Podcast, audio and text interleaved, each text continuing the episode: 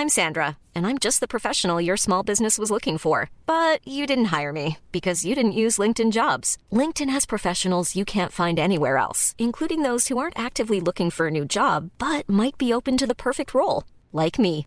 In a given month, over 70% of LinkedIn users don't visit other leading job sites. So if you're not looking on LinkedIn, you'll miss out on great candidates like Sandra. Start hiring professionals like a professional. Post your free job on linkedin.com/people today.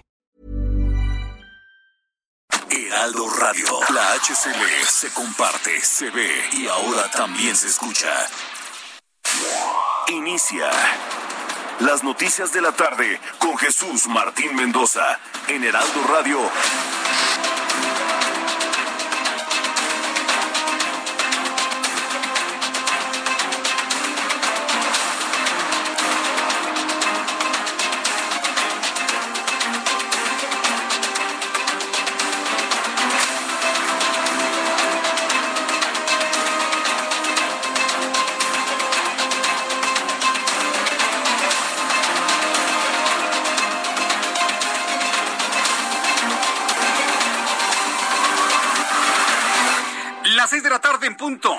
Centro de la República Mexicana. Las noticias inician en el Heraldo Radio y me da mucho gusto saludarle. Yo soy Jesús Martín Mendoza y a nombre de este gran equipo de profesionales de la información le doy la más cordial bienvenida a nuestro programa de noticias de esta tarde. Súbale el volumen a su radio, que en este resumen de noticias le tengo lo más importante, lo más destacado que ha ocurrido en las últimas horas en México y en todo el mundo.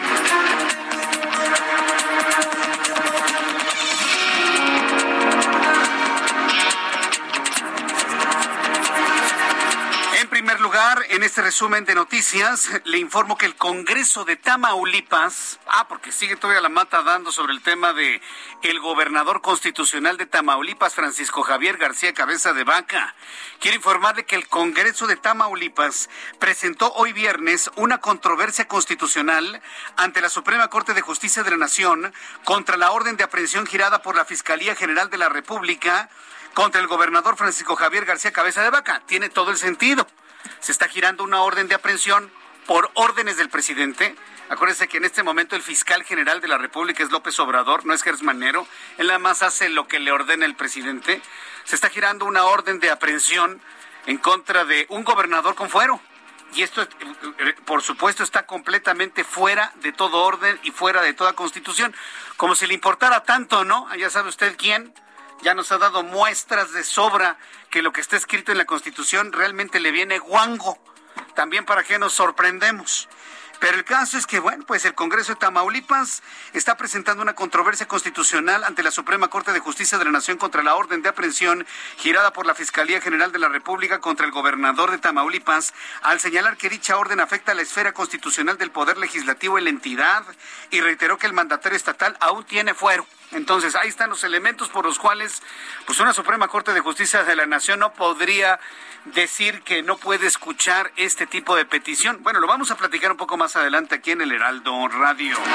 Mientras tanto, este viernes la organización internacional Human Rights Watch condenó que el secretario de la Marina de México, de la Marina Armada de México, José Rafael Ojeda, considere como enemigo al Poder Judicial porque hay jueces que impiden concretar detenciones.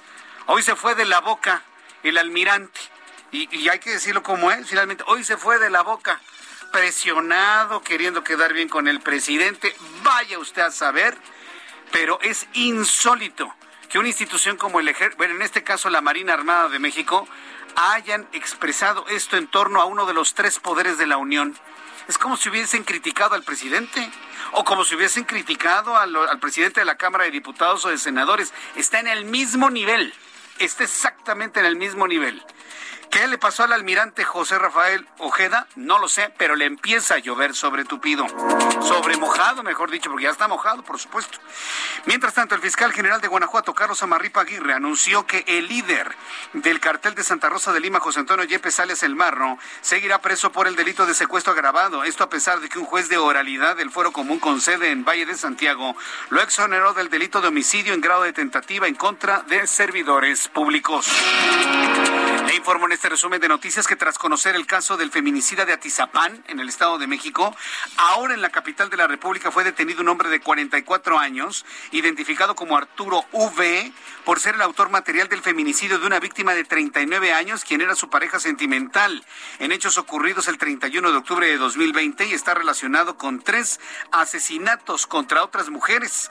Lo vamos a comentar más adelante aquí en el Heraldo Radio. El titular de la Agencia Digital de la Ciudad de México, José Merino, anunció que al extenderse una semana más el semáforo en color amarillo en la Ciudad de México, se van a sumar algunas actividades y aumentará el aforo hasta en un 30% en la realización de exposiciones, así como en las oficinas corporativas, esto como parte del programa Reactivar sin arriesgar. Esta es la voz de José Merino, titular de la Agencia Digital. Es el inicio de actividades en centros de exposición.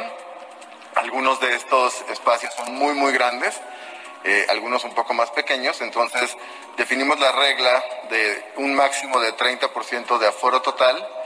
Eh, aumentamos también al 30% el aforo para oficinas corporativas eh, privadas.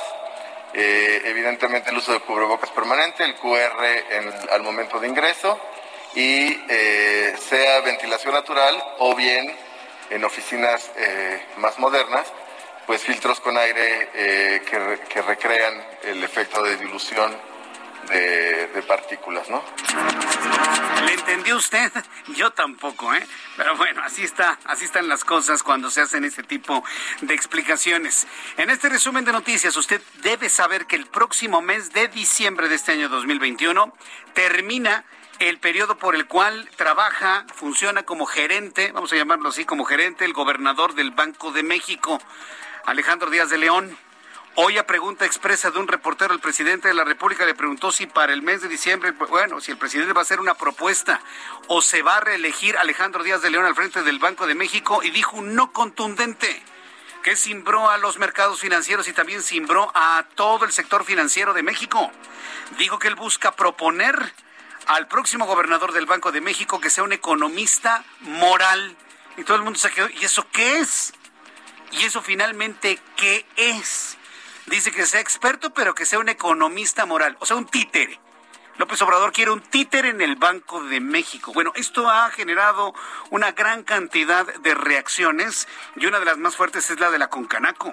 La Confederación de Cámaras Nacionales de Comercio, Servicios y Turismo calificó como inesperado el anuncio del presidente de este país sobre no proponer a Alejandro Díaz de León para un nuevo periodo al frente del Banco de México. Ha tenido reconocimientos a nivel internacional. Ha sido considerado uno de los banqueros más importantes del mundo por su transparente manejo de las finanzas de un banco central, en este caso el Banco de México. Ah, pero como Alejandro Díaz de León no le da dinero al gobierno de López Obrador, no lo quiere ahí quiere a alguien que le pueda abrir la puerta de los recursos del Banco de México. Que dicho sea de paso, hoy Juan Musi en entrevista con el Heraldo Televisión descartó la posibilidad de que López Obrador esté pensando en las reservas internacionales porque nos dijo Juan Musi sabe perfectamente bien la importancia de mantener estable al Banco Central. Lo platicaremos más adelante aquí en el Heraldo Radio. Ha generado todo tipo de comentarios. Le informo que el Servicio Geológico de los Estados Unidos informó que dos fuertes sismos han sacudido a China en las últimas 24 horas. Un sismo que alcanzó la magnitud 7.3 grados afectó la zona sur de Qinghai en China y se registró a unos 10 kilómetros de profundidad la zona epicentral, mientras que el otro movimiento sísmico alcanzó una magnitud de 6.1 grados y remeció una zona al suroeste de China cerca de Myanmar, causando al menos una persona fallecida. Estas son las noticias de nuestro resumen y vamos con nuestros compañeros corresponsales en el país. Empiezo con Claudia Espinosa, quien es nuestra corresponsal en el estado de Puebla. ¿Qué información nos tienes esta tarde? Adelante, Claudia. Hola Jesús, te saludo con gusto a ti a los amigos del Heraldo Media Group. Pues la Fiscalía de Puebla detuvo al actual líder de la Unión Tepito, Amado Vicente N., durante un cateo que realizó la autoridad ministerial en la colonia Prados Agua Azul de la capital poblana. En esa intervención de la Fiscalía, los agentes investigadores lo detuvieron en flagrancia portando un arma de fuego y se le aseguraron diversos pasaportes, entre los que destacan algunos de Venezuela, relojes, plumas de lujo, teléfonos celulares y droga. En el cateo efectuado por personal de la Fiscalía especializada en investigación de secuestro y extorsión de Puebla, también se aseguraron cuatro vehículos último modelo, una camioneta blindada entre ellos. Se conoce que Amado Vicente tendría investigaciones en su contra por diversos delitos también por parte de la Fiscalía General de Justicia de la Ciudad de México, por lo que en estos momentos está siendo presentado a las autoridades ministeriales. Es la información que se ha generado desde Puebla. Bien, esto es eh, la información desde Puebla. Claudia Espinosa, muchas gracias. Muy buena tarde. Viajamos al Estado de México con José Ríos, quien nos informa de un cateo en un lugar del presunto feminicida serial. Se realizará en tres fases. Adelante con más detalles de esto, José Ríos. Es correcto, Jesús Martín. En tres fases de investigación y por tiempo indefinido será como la Fiscalía del Estado de México llevará a cabo el cateo dentro del predio de Andrés Sende, quien fue vinculado a proceso por el feminicidio de una víctima de 34 años.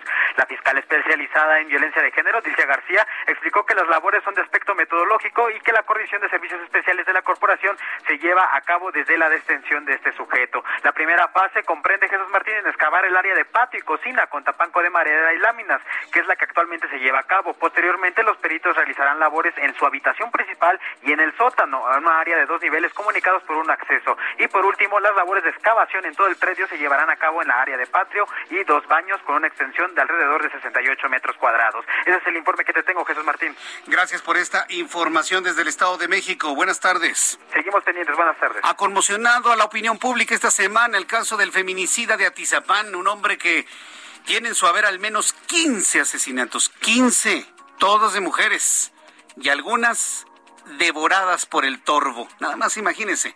¿Por qué cree que están buscando en la cocina? Ah, no le explicaré más de lo que han encontrado en el domicilio de este hombre de 72 años de nombre Andrés. Son las 6 de la tarde con 11 minutos hora del centro de la República Mexicana. Vamos con nuestros compañeros reporteros urbanos, periodistas especializados en información de ciudad. Alan Rodríguez, gusto en saludarte esta tarde. Hola, ¿qué tal Jesús Martín? Amigos, muy buenas tardes. Yo me encuentro en estos momentos en el eje central Lázaro Cárdenas al cruce con la calle Madero en el centro histórico de la Ciudad de México. Tenemos en este punto un bloqueo por parte de artistas callejeros, payasitos y también músicos de la zona de la Alameda, quienes están denunciando que el día de hoy se llevó a cabo la detención por parte de la Secretaría de Seguridad Ciudadana a uno de los payasos más viejitos de este lugar. Se trata del payaso Chicolín, quien fue asegurado al momento en el que se encontraba brindando uno de sus shows públicos. Quiero comentarles que ellos están solicitando la liberación de este payasito y después de esto estarán retirando su bloqueo, el cual afecta sin duda alguna la circulación, ya que el corte lo tenemos a la altura de la calle de Fray Servando. Una alternativa vial para el desplazamiento en estos momentos es la avenida Valderas. Se está utilizando el carril confinado del Metrobús para agilizar la vialidad en este punto. Por lo pronto, Jesús Martín, es el reporte que tenemos. Correcto. ¿Quién detuvo al payasito entonces? Personal de la Secretaría de Seguridad Ciudadana durante un operativo al momento de liberar esta zona de artistas callejeros y otro tipo de comerciantes. Vaya, eh, manténnos al tanto de esto, por favor. Muchas gracias. Estamos al pendiente. Buenas tardes. Hasta luego. Muy buenas tardes. Así, ojalá y así se pusieran con los verdaderos delincuentes, ¿eh? Ojalá y así se pusieran de violentos con los verdaderos asesinos, secuestradores, extorsionadores, ladrones, Así me gustaría verlos, pero muerden en blandito. Siempre les encanta morder en blandito. Gerardo Galicia, me da mucho gusto saludarte. Bienvenido. Buenas tardes. El gusto es nuestro, Jesús Martín. Excelente tarde y hemos recorrido ya el viaducto. Tenemos una tarde verdaderamente complicada en esta importante arteria. Prácticamente el desplazamiento que hemos encontrado en el mejor de los casos es a vuelta de ruedas y nuestros amigos dejan atrás el eje 1 poniente, la avenida Cuauhtémoc y se dirigen hacia la zona de Tlalpan. Hay que salir con varios minutos de anticipación o bien buscar vías alternas. Obrero Mundial y el eje 4 Sur van a ser buenas opciones y el sentido opuesto también ya comienza a saturarse el eh, viaducto de preferencia si necesitan utilizar esta vía que sea con muchos minutos de anticipación. Y por lo pronto, el reporte. Muchas gracias por la información, Gerardo. Hasta luego. Hasta luego, que te vaya muy bien. Augusto Atempa, otro de nuestros compañeros reporteros. Adelante, Augusto. Así es, Jesús Martín, te platico que tenemos carga vehicular sobre calzada de Tlalpan. Esto para quienes se dirigen hacia el sur. El avance es lento desde el circuito interior Río Churbusco hasta la bifurcación de Calzada de Tlalpan y Viaducto Tlalpan. Esto se debe en parte a las maniobras del transporte público y al, paso de los camiones de carga que transitan por esta zona. Pasando el punto para quienes se dirigen hacia la México-Cuernavaca, el avance mejora considerablemente y para quienes manejan por División del Norte desde Calzada Tlalpan y buscan llegar al circuito interior, el avance es fluido y solo verán detenido su paso a causa de las luces de los semáforos. Jesús Martín, mi reporte. Muchas gracias por esta información, Augusto Tempa. Excelente tarde. Excelente tarde también para ti. El reloj marca las seis de la tarde con 14 minutos. Así se encuentra nuestro México, así se encuentra el mundo. Por supuesto, también le estaré informando cómo va el cese al fuego entre Israel y Palestina. Esto un poco más adelante. Hablaremos de la situación en el clave español de Ceuta. En fin, le tendré también información internacional un poco más adelante aquí en el Heraldo Radio. Por lo pronto, ¿qué debemos recordar un día como hoy, 21 de mayo? En México, el mundo y la historia Abraham Arreola. Antes de que Orlandito se enoje conmigo, voy a grabar. Esta, este es un día como hoy en la historia.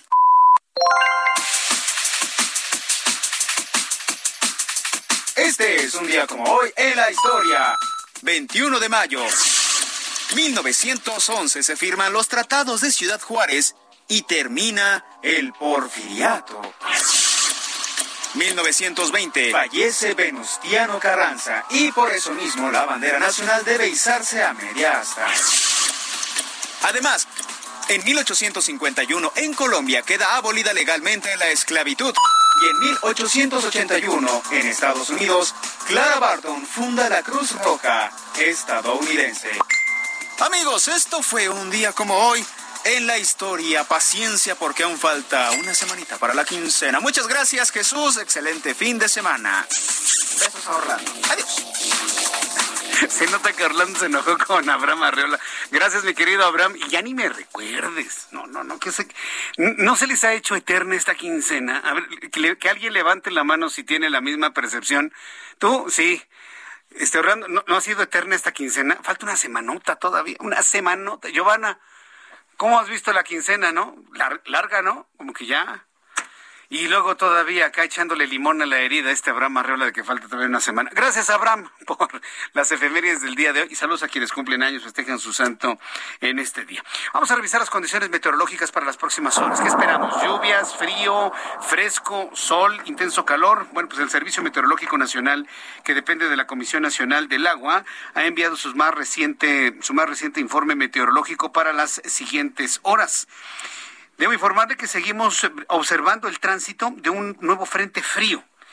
Le estoy hablando de los frentes fríos que tienen que ver con la temporada invernal del año pasado. Frente frío número 57, una línea seca en canales bajas, bajos, presión eh, de baja presión, zona de baja presión también y lluvias puntuales para la zona de Campeche y Yucatán. El boletín meteorológico informa que esta noche madrugada el Frente Frío número 57 de la temporada invernal anterior recorrerá el noroeste de México y originará lluvias aisladas en Sonora, en Chihuahua, una línea seca sobre Coahuila que interacciona con un canal de baja presión sobre el noreste del país y con la entrada de humedad proveniente del Golfo de México, generando lluvias puntuales fuertes en San Luis Potosí, además de chubascos en Nuevo León. Por otra parte, una zona de baja presión con probabilidad de desarrollo ciclónico mantendrá su desplazamiento sobre el noroeste del Golfo de México y va a ocasionar lluvias fuertes en Tamaulipas.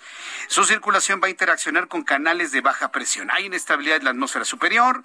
Estamos observando dónde estará el Frente Frío número 57 eh, el día de mañana, una línea seca, canales de baja presión, en fin. Es decir, frío, algo de humedad y las lluvias, pues no cree así que muy abundantes que digamos.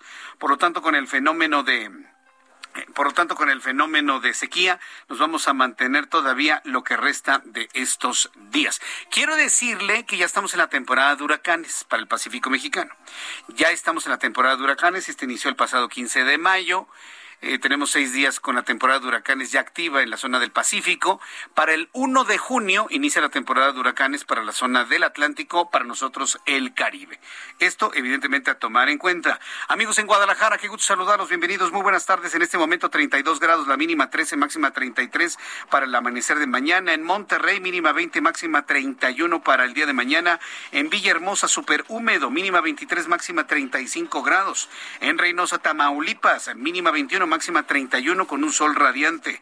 Amigos, se nos escuchan en Hermosillo, Sonora, 34 grados en este momento, mínima 21, máxima 36. Para usted que me escucha en Tijuana, Baja California, 12 grados la mínima, máxima 19. Condición similar para la ciudad de San Diego. Gracias amigos que nos escuchan en San Diego, en California, en los Estados Unidos, con una temperatura mínima de 12 grados, máxima de 19 en este momento, 17 grados la temperatura en San Diego. Para usted que nos escucha en Houston, La temperatura en este momento 26 grados, mínima 22, máxima 25.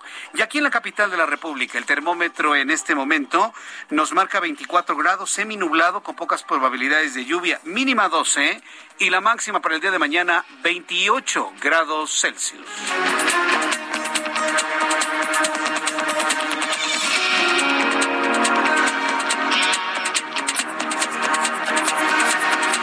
las seis con diecinueve, en las seis de la tarde con diecinueve minutos, hora del centro de la República Mexicana. Bueno, pues estamos de alguna manera observando un... Fíjese, me faltó decirle en nuestro, nuestro informe meteorológico sobre algunos movimientos eh, posiblemente ciclónicos en el Golfo de México. Ya lo platicaremos un poco más adelante aquí en el Heraldo Radio. Por lo pronto, eh, una de las noticias, hubo varias cosas interesantes hoy en la conferencia matutina. Mire, a mí no me gusta detenerme en la matutina. ¿Por qué? Porque es, demasiado tiempo. O sea, los medios de comunicación, y perdón que me los critique, queridos colegas, con todo el cariño y el respeto que me merecen, pero ustedes le hacen el caldo gordo al señor del Palacio. Su conferencia a las 7 de la mañana y todavía noticieros a las 8, 10 de la noche, que andan con lo que dijo casi 16 horas antes del señor. No, de, verdad que no. Pero fíjense que hoy es uno de esos días en donde hizo comentarios que van a generar, ya generaron una gran preocupación. El asunto del Banco de México.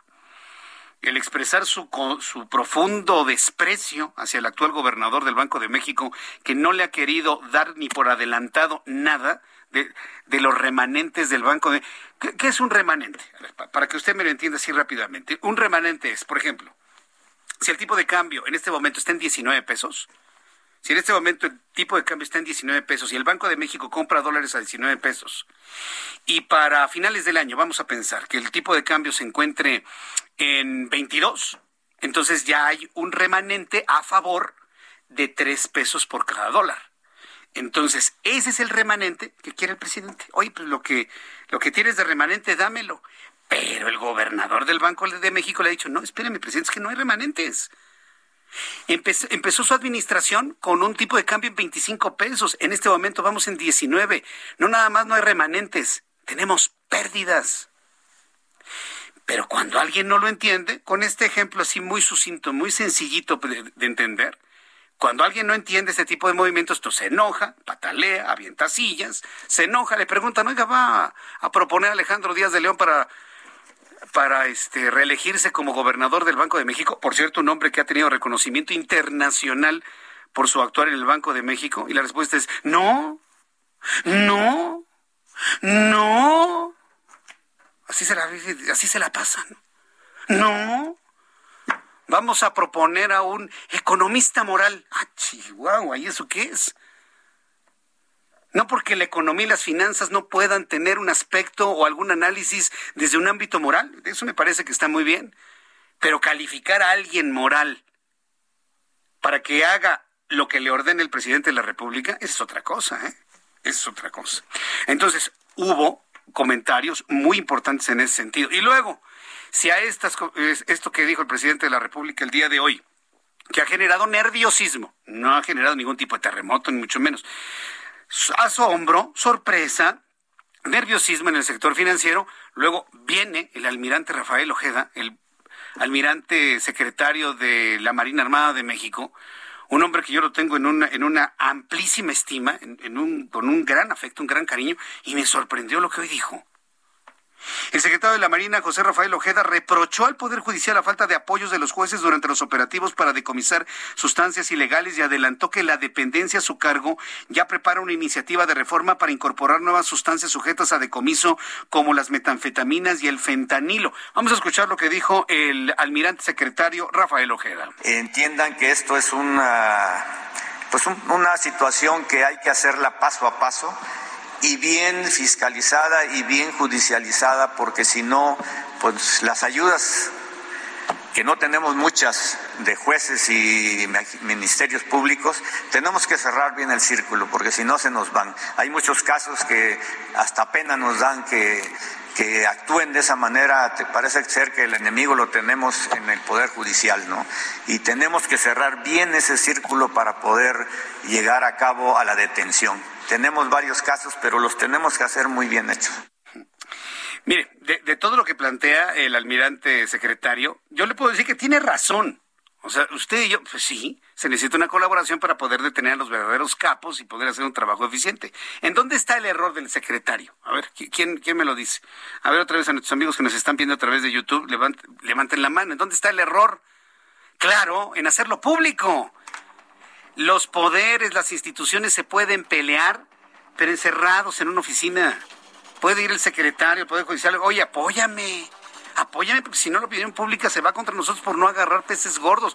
Pero hacerlo público, mediatizarlo, con todo respeto, almirante, irse de la boca, no es lo más conveniente, de verdad que no. Puedo estar de acuerdo con usted que se necesita más colaboración para agarrar peces gordos, sin duda alguna, pero mediatizarlo, expresarlo, mostrar a la opinión pública un desacuerdo que pueden tener en lo privado, eso es lo que verdaderamente no se entiende. Vamos a ir a los anuncios. Al regreso le tengo más información. Después de, todo esto, hablaremos que Human Rights Watch ha condenado que la Marina considere enemigo al Poder Judicial. Hay reacciones a estas declaraciones. Se las tengo después de los anuncios y le invito para que me escriba a través de mi cuenta de YouTube en el canal Jesús Martín MX. Escuchas a Jesús Martín Mendoza con las noticias de la tarde por Heraldo Radio, una estación de Heraldo Media Group. Heraldo Radio, la HCL se comparte, se ve y ahora también se escucha.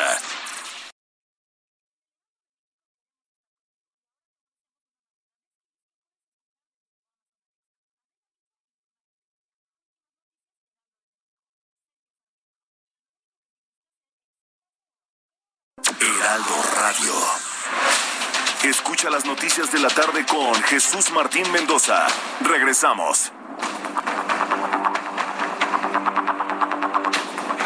Son las seis de la tarde con 30 minutos hora del centro de la República Mexicana. muchas gracias por sus comentarios, muchas gracias a todos nuestros amigos que nos están escuchando en toda la República Mexicana a través de las frecuencias del Heraldo Radio y además están a través de YouTube en el canal Jesús Martín MX, en la página del Heraldo de México www.elheraldodemexico.com, que nos están escuchando a través de la aplicación del Heraldo de México en sus dispositivos electrónicos.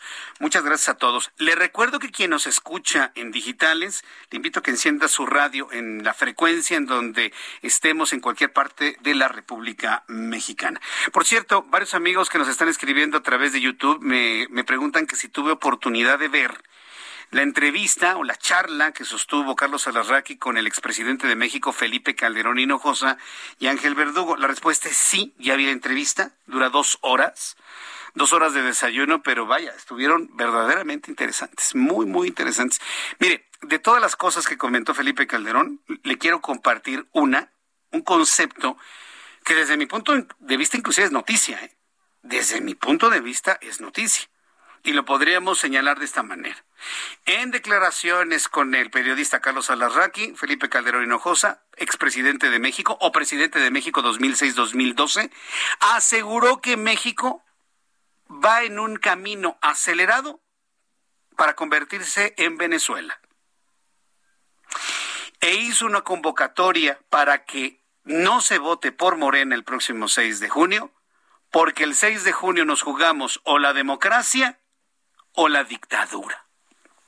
Para mí esa sería la nota de la entrevista de Felipe Calderón con Carlos Alarraqui que considera con los elementos que evidentemente a lo largo de muchos minutos hacen de, la situación política, de la situación social, de la inteligencia del actual presidente de México, en palabras de Felipe Calderón, para todo este manejo de carácter político y la visualización del poder, él sí considera, a pregunta de los de, Carlos y de Ángel, él sí considera que México no nada más va a repetir Venezuela, sino que estamos en el camino de convertirnos en Venezuela y a pasos acelerados.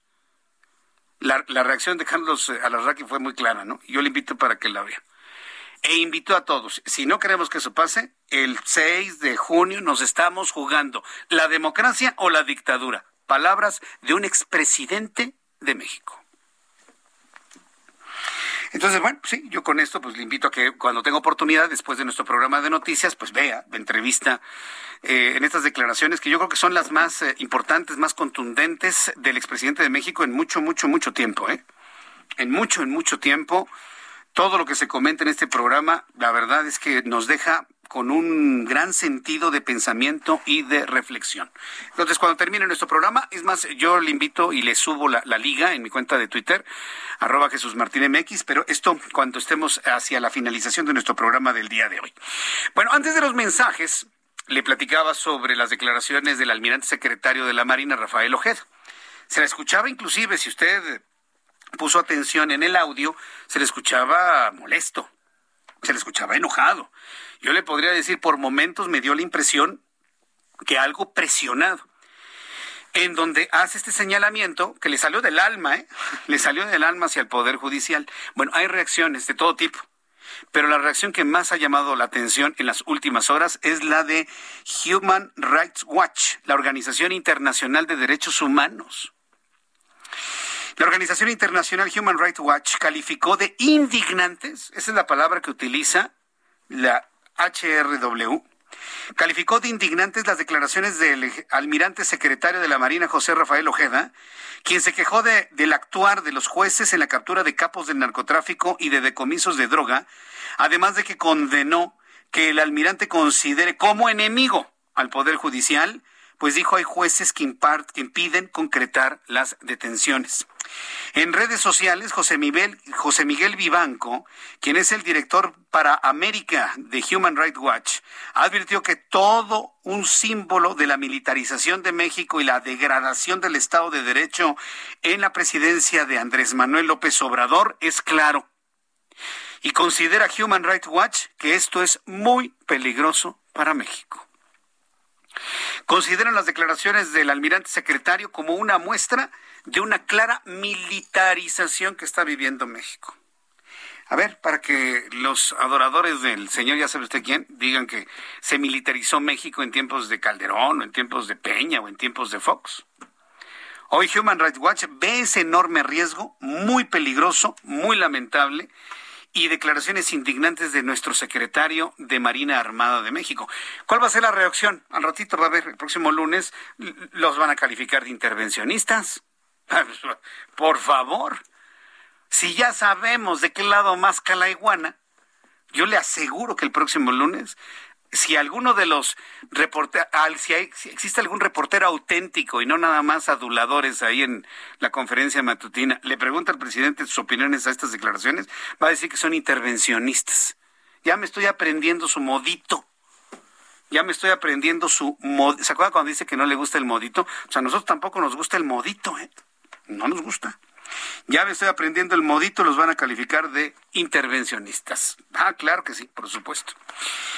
El caso es que, bueno, ahí está la declaración y están las reacciones. Tras las declaraciones del secretario de Marina, Rafael Ojeda Durán, quien esta mañana dijo, parece ser que el enemigo lo tenemos en el Poder Judicial. Hoy Arturo Saldívar, quien es el ministro presidente de la Suprema Corte de Justicia de la Nación, señaló que la función de los jueces federales es defender los derechos humanos y la Constitución. A través de redes sociales, el ministro presidente señaló que seguirán garantizando su autonomía y que un poder judicial independiente es esencial en la democracia. O sea, en pocas palabras, Marina, no te metas con nosotros. Punto. Mira nada más a qué grados ha llegado esto. La declaración de Arturo Saldívar como presidente de la Suprema Corte de Justicia de la Nación en torno a esto es clarísima. Se la voy a repetir. El ministro presidente de la Suprema Corte de Justicia de la Nación señaló que la función de los jueces es defender los derechos humanos y la Constitución. En sus redes sociales, el ministro presidente señaló que seguirán garantizando su autonomía y que un poder judicial independiente es esencial en la democracia. Un poder judicial independiente, y subrayo la palabra de independiente, es esencial en la democracia. Estamos platicando usted y yo del concepto de democracia o dictadura que esta mañana se planteó eh, en esa entrevista de la que estábamos platicando. Y mire, Arturo Saldívar hablando del tema de la democracia. Yo pienso, y estoy casi seguro, eh, que, se está haciendo un, balance, un balance de, de, daños, ¿no? Un balance de daños por esta declaración, que yo la sentí más que, más que pensada, eh, más, más desde el estómago, más del enojo, más de la frustración, inclusive tal vez de la presión que está viviendo el propio secretario de la Marina Armada de México. Y no tengo duda que alguna aclaración, alguna precisión, algún matiz se va a generar en los próximos días, no me queda la menor duda. Pero mientras esto sucede, por ejemplo, en las conferencias matutinas, ¿cuál es el tema que está, digamos, en la mente de todos y que todo el mundo menciona, y algunos lo mencionan así como muy doctos y muy conocedores de las cosas, el asunto del gobernador de Tamaulipas, de Francisco Javier García Cabeza de Vaca. ¿Tiene o no tiene fuero? ¿Se lo quitaron o no se lo quitaron? Esta mañana, precisamente, el empleado de Palacio Nacional decía que nos aclare la Suprema Corte si tiene o no tiene fuero. Pero evidentemente, para el Congreso de Tamaulipas, su gobernador tiene fuero. Integrantes del gabinete del gobierno de Tamaulipas confirmaron que el gobernador Francisco García Cabeza de Vaca se encuentra en casa TAM. Ah, porque aparte de todo esto, increíblemente se le ha hecho creer a un sector de la población que no lee, que no se informa, que no está en dominio de este tipo de informaciones, se les hace creer que es que el gobernador panista, y subrayan panista, de Tamaulipas, lo están buscando manejó dinero ilícito y anda salto de mata y nadie lo encuentra y hasta la Interpol lo está buscando y ya le dieron orden de aprehensión. Eso es una falsedad. El gobernador está en Tamaulipas. No le han quitado el fuero y está despachando en casa TAM. A donde ingresaron este mediodía para sostener una reunión de trabajo. Hoy los integrantes del gabinete de Francisco Javier García Cabeza de Vaca han confirmado que trabajaron normal con el gobernador esta mañana. Los funcionarios estatales que ingresaron fueron la secretaria de Finanzas María de Lourdes Arteaga, el secretario de Desarrollo Rural Ariel Longoria, el secretario de Educación Mario Gómez y el secretario de Bienestar Social Rómulo Garza. El secretario de Educación, Mario Gómez, dijo que lo citó para tratar temas de contingencia que se han estado suscitando en la entidad. Explicó que han trabajado con las familias que fueron afectados por los fenómenos meteorológicos de la frontera y ese fue el motivo de la reunión con el gobernador. Es decir, un día de trabajo completamente regular en Tamaulipas. El gobernador está en Tamaulipas, está en Ciudad Victoria, está despachando y además tiene fuero. Mientras tanto, el presidente del Senado de la República, Eduardo Ramírez Aguilar, señaló que el gobernador de Tamaulipas, García Cabeza de Vaca, tiene fuero y no hay orden de aprehensión en su contra. Bueno, sí hay una orden de aprehensión, pero no se puede ejecutar, como dicen, ¿no? No se puede cumplimentar porque tiene fuero el hombre.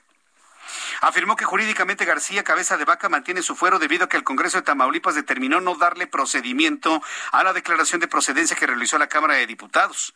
Este miércoles el senador de Morena, Ricardo Monreal, anunció que la Fiscalía General de la República obtuvo una orden de aprehensión en contra del gobernador de Tamaulipas. Pero también hay que señalar que el propio senador Ricardo Monreal ha insistido en que no es conveniente la desaparición de poderes en Tamaulipas. Esto es lo que finalmente está sucediendo y ocurriendo en este caso del gobernador de Tamaulipas. ¿Qué le parece?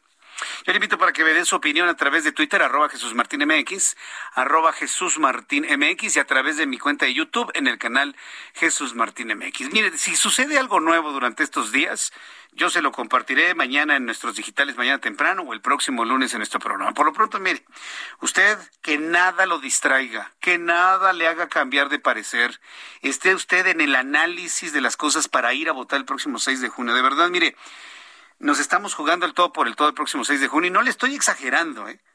Inclusive para los que adoran a Morena y adoran al señor que está en el Palacio Nacional, más al señor del Palacio Nacional que al partido político, y los que tenemos una visión muy distinta de las cosas, tenemos que ir a las urnas el próximo 6 de junio a votar, porque si no lo hacemos, entonces lo que vendrá lo tiene muy merecida la una sociedad que no se dispone a levantarse de su silla o levantarse de la cama para ir a votar el próximo 6 de junio. ¿eh?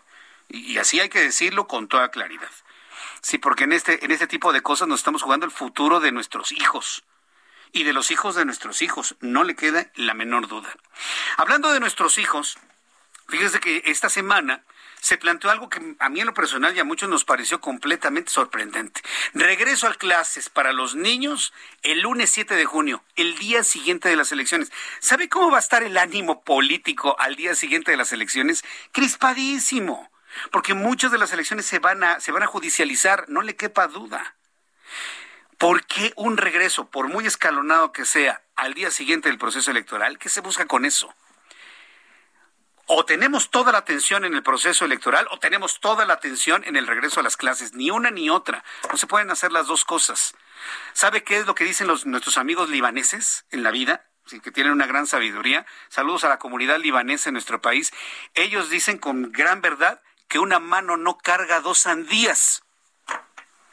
Ah, bueno, pues eso es lo que quieren que hagamos el próximo lunes 7 de junio, que carguemos dos sandías con los resultados electorales que son de interés nacional y el regreso a clases, por muy escalonado que este sea. La gran mayoría de los habitantes de este país no estamos de acuerdo con el regreso ese día. Pues póngalo una semana o regresemos en agosto, ya va a acabar el ciclo escolar, por el amor de Dios. Tengo en la línea telefónica María de Jesús Amarripa, de, de la Confederación Nacional de Escuelas Particulares, a quien yo le agradezco mucho estos minutos de comunicación con el auditorio del Heraldo Radio. María de Jesús Amarripa, bienvenida, gusto en saludarla. Muchísimas gracias, Jesús Martín. Aquí estamos a la orden. Con mucho gusto saludando a tu audiencia. Nada más quiero precisar, usted es la presidenta, ¿verdad? De esta confederación. Correcto, sí, para decir su cargo como es.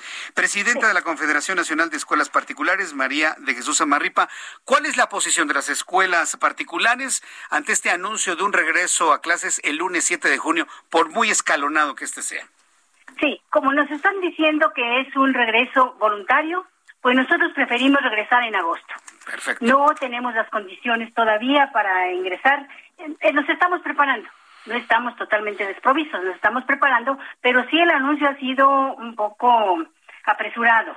Entonces, eh, hemos hecho una encuesta a nuestros afiliados y ellos sí se inclinan, la mayoría, por regresar hasta agosto argumentando eh, diferentes motivos. Por un lado, no en todos lados están ya vacunados, no se ha concluido ese proceso. Los protocolos en algunos lugares todavía no los conocen, todavía no los tienen. En otros están en diálogo con las autoridades. Eh, son diferentes temas. Eh, no hay condiciones, eh, argumentan también, de diferente tipo, no hay condiciones. Y también está el asunto de esta carga no carga, sino esa cuestión pedagógica, que si bien ya están los exámenes en puerta y ya se estaban, están programados, preparados los maestros para hacer esta evaluación en línea, pues ahora tendrían que hacerla en otra modalidad y sí cambia. Pedagógicamente no es lo mismo antes de la pandemia, durante la pandemia o después de la pandemia en una modalidad híbrida cambia la situación pedagógica. Eso tenemos que mm, ser sensibles para eh, considerarlo y pues no que no sea tan disruptivo este asunto del regreso. Eh, pues eh, yo veo que es, como una especie de manotazo, porque tenemos 14 meses sin clases y luego en 15 días se anuncia ya un regreso.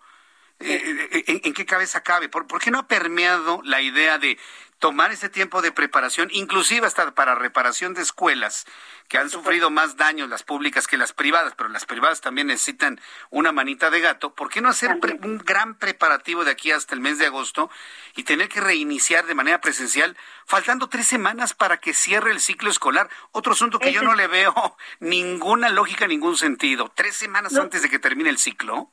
Claro, los directivos y los maestros tienen esa, están en esa lista que no es conveniente eh, cambiar en este momento de esta forma eh, pues mm, la, la, modalidad en la que estamos ahorita trabajando en las escuelas, ¿verdad? Sino concluir el ciclo escolar en línea, tal y como se vino programando, y pues eso eso veíamos venir, que íbamos a terminar el ciclo escolar, porque no se había dicho nada. Si bien nosotros declaramos desde marzo que había eh, pues una propuesta de otro organismo que entráramos, de regresáramos ya a clases presenciales. En aquel momento nosotros tampoco lo veíamos oportuno porque la, curva epidemiológica estaba muy alta.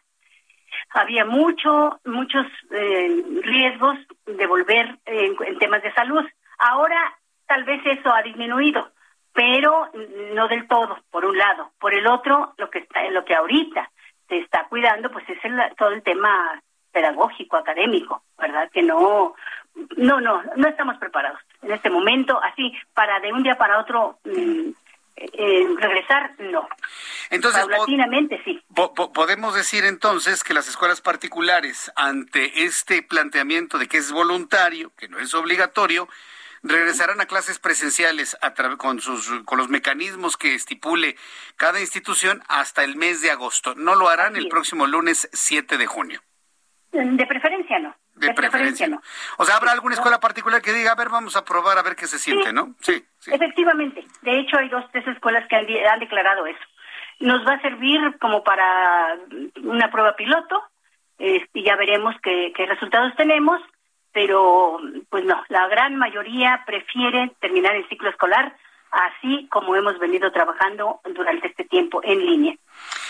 Bien, pues eh, eh, ahora el asunto de la vacunación para no nada más para los maestros, sino tendría que ser para el personal administrativo, para el personal de mantenimiento. Me, parece que es muy importante, inclusive hasta los propios padres de familia. ¿no? Exacto. La, vacunación me parece que es central y esta pues no ha concluido del todo y no lo veo para el próximo lunes 7 de junio. ¿Qué han visto ustedes como escuelas particulares en este tema, en el tema de la vacunación? Eh, exactamente lo mismo. Algunas escuelas ya se dieron a la tarea de, consultar o hacer un consenso con los papás y algunos padres de familia primero no están dispuestos ya a llevar a sus hijos en este ciclo escolar. Por otro lado, otros también ponen el argumento de que todavía no son vacunados y para ellos eh, implica mucho riesgo. Entonces, no, no, no, no hay condiciones ahorita para regresar, ni la gente está preparada. Me refiero a los padres de familia y como también hay que hacer el consenso con ellos, hay que tomarlos en consideración porque, bueno, trabajamos en comunidad, ¿verdad? Y entonces, pues eh, mm, sí necesitamos como mm, ciertas, ciertos procedimientos pues que nos ayuden a fortalecer la, parte comunitaria, ¿verdad? No, no, no disgregarnos, no fracturarnos por una decisión eh, de esta, que pudiera ser de parte nuestra de los directivos este un, tanto autoritaria no este todos conocen que la, el llamado de las nuestras autoridades es voluntario y pues en eso eh, estamos nosotros este pues eh, estamos en eso pues sumándonos a eso a ese, ese ser voluntario del regreso muy bien. Bueno, pues eh, eh, yo le quiero agradecer mucho el que me haya tomado esta comunicación el día de hoy, María de Jesús Zamarripa, presidenta de la Confederación Nacional de Escuelas Particulares, para conocer estos puntos de vista. Yo entiendo que la jefa de gobierno ha sido muy puntual en que esto es voluntario, pero eh. también sentimos, ¿no? Esa obligatoriedad que se ordena desde la Federación para que esto se haga pues el día siguiente del proceso electoral más grande en la historia de nuestro país. Otro asunto que nos parece verdaderamente sorprendente en esas decisiones. Muchas eh, gracias por eso, este, ah, A eso me refiero cuando hablo de las condiciones. Creo que desde ningún punto de vista mm, hay condiciones para regresar el día 7. No hay, yo también considero que no hay condiciones. Bueno, pues decir a los padres de familia que tomen la mejor decisión en función del bienestar de sus hijos. Yo le agradezco mucho, María de Jesús Amarripa, estos minutos de contacto. Gracias. No, al contrario. Muchísimas gracias, Jesús. Hasta luego, que le vaya muy bien. Faltan nueve minutos para que sean las siete. Nueve minutos para que sean las siete. Entonces, mire. No será, en, para muchas escuelas particulares no regresan el mes de junio, regresarán hasta el mes de agosto. Los que quieran hacerlo a manera de prueba, pues que lo hagan. ¿Qué va a pasar, por ejemplo, con las eh, escuelas de educación superior? Bueno, pues por ejemplo, el rector de la Universidad Nacional Autónoma de México ha hablado también ya de un regreso paulatino, escalonado a clases presenciales en las aulas de Ciudad Universitaria. Y del Politécnico, ¿qué podemos decir? Vamos a escuchar al Politécnico. Felicidades, hoy es Día del Politécnico.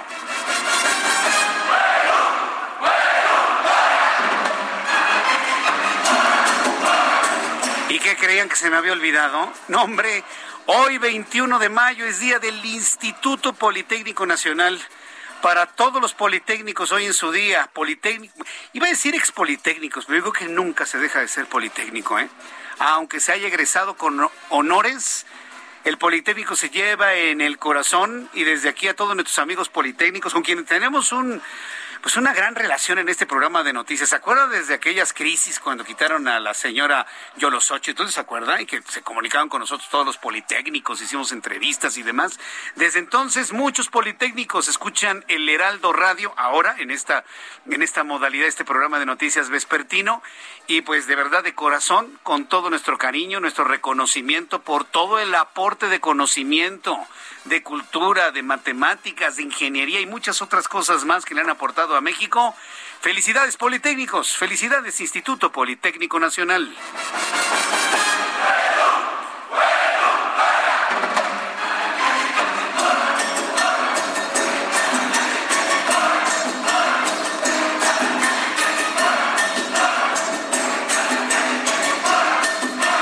A bailar. Si usted es politécnico, póngase a bailar, hombre. Pues por favor, estamos de fiesta.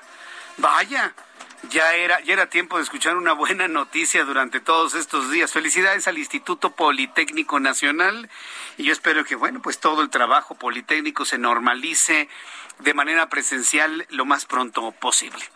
Muchas felicidades a todos los que están eh, involucrados con el Politécnico.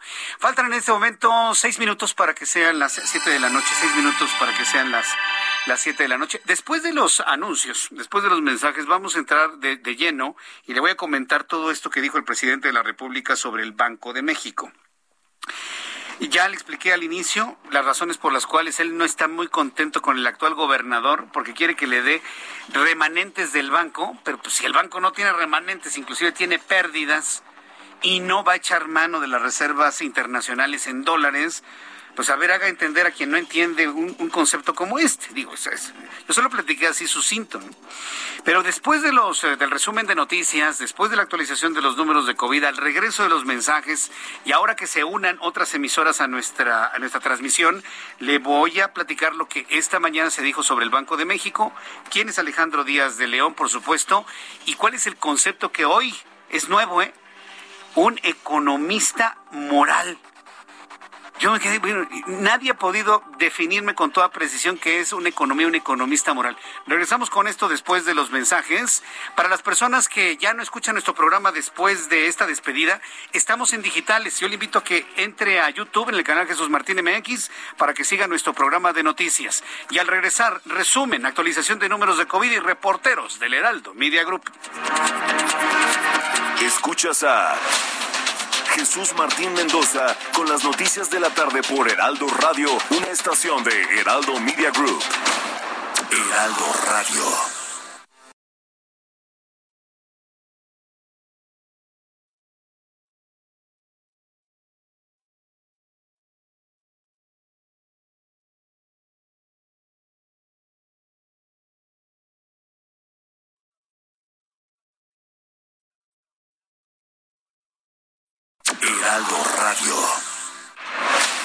Escucha las noticias de la tarde con Jesús Martín Mendoza. Regresamos.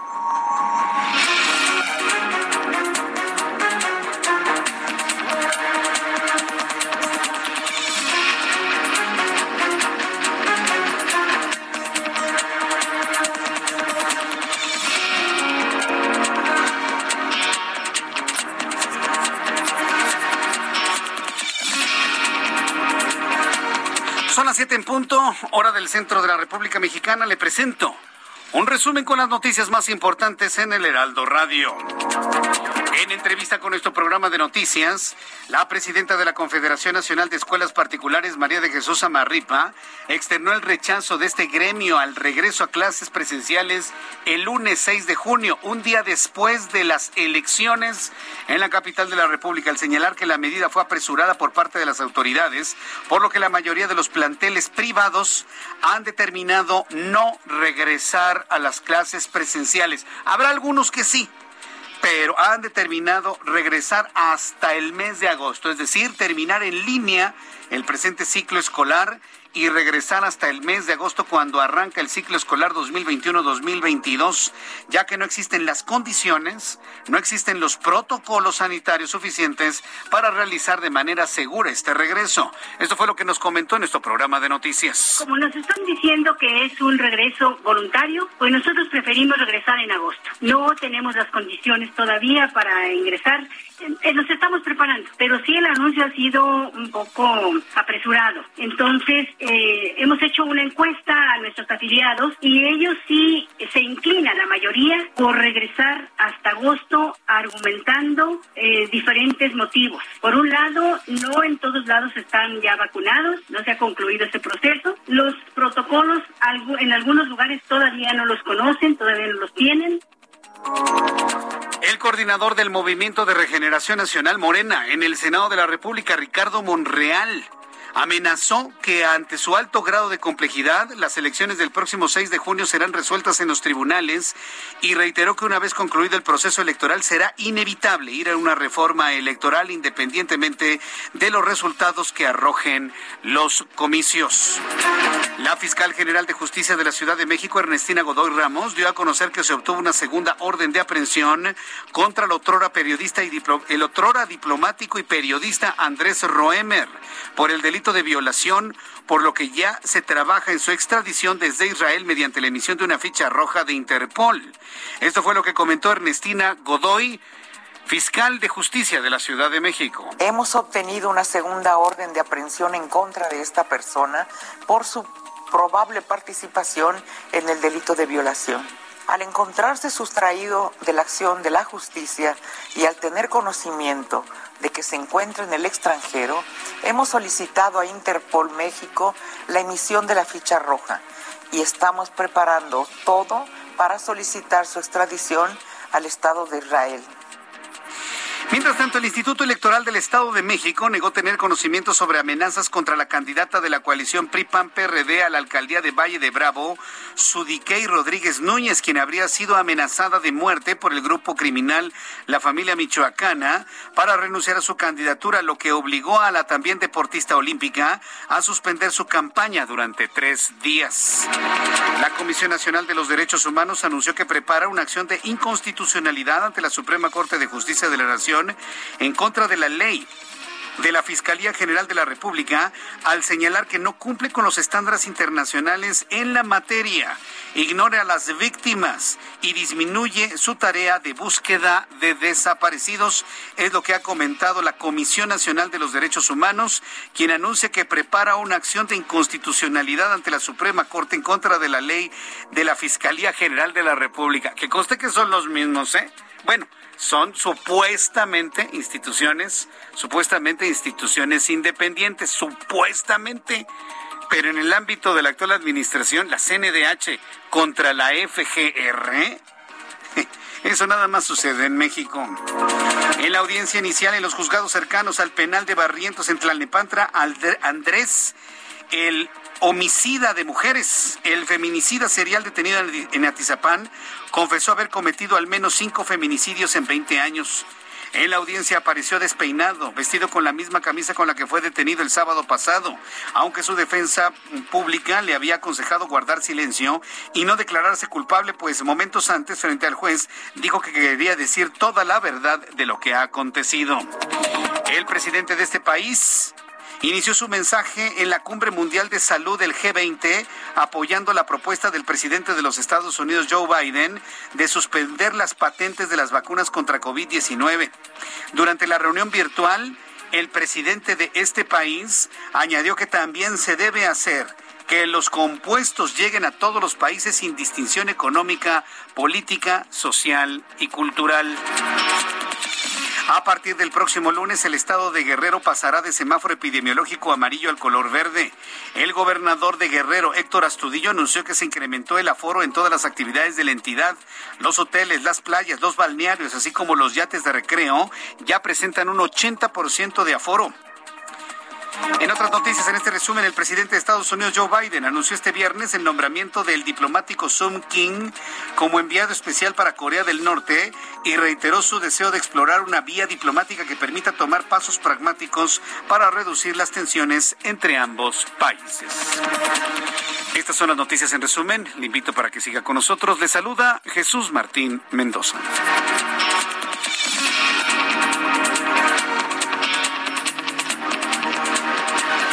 Ya son las 7:07, las 19 horas con 7 minutos hora del centro de la República Mexicana. Escuche usted el Heraldo Radio. Le saluda Jesús Martín Mendoza como todas las tardes con la información más importante. Mire, me quiero detener un poco en la noticia que ya le, eh, le adelanté en este resumen de noticias sobre la participación del presidente de este país. Usted ya sabe cómo se llama.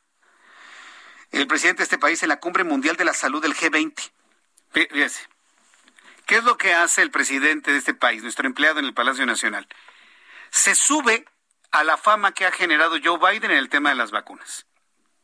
Es decir, apoyo lo que dice Joe Biden, ¿no? Este, de que abatamos las, eh, las patentes para que entonces todos los países puedan hacer vacunas.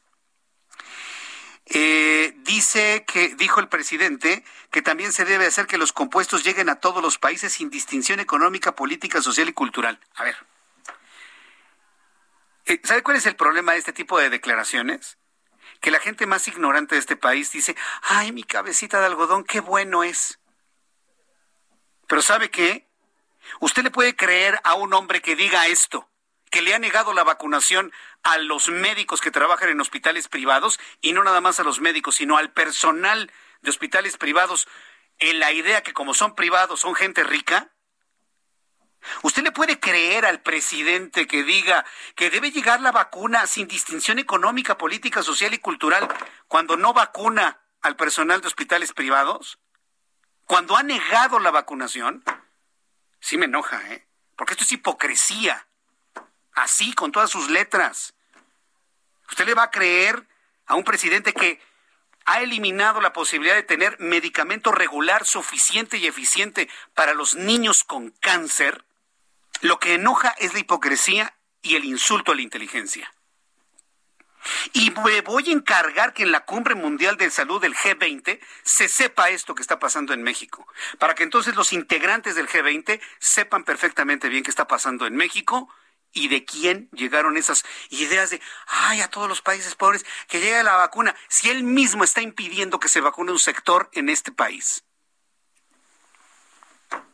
y no se ve que tenga el más mínimo interés de dotar de los medicamentos a los niños con cáncer que se han muerto al casi 2000 porque no les llegó el medicamento a tiempo.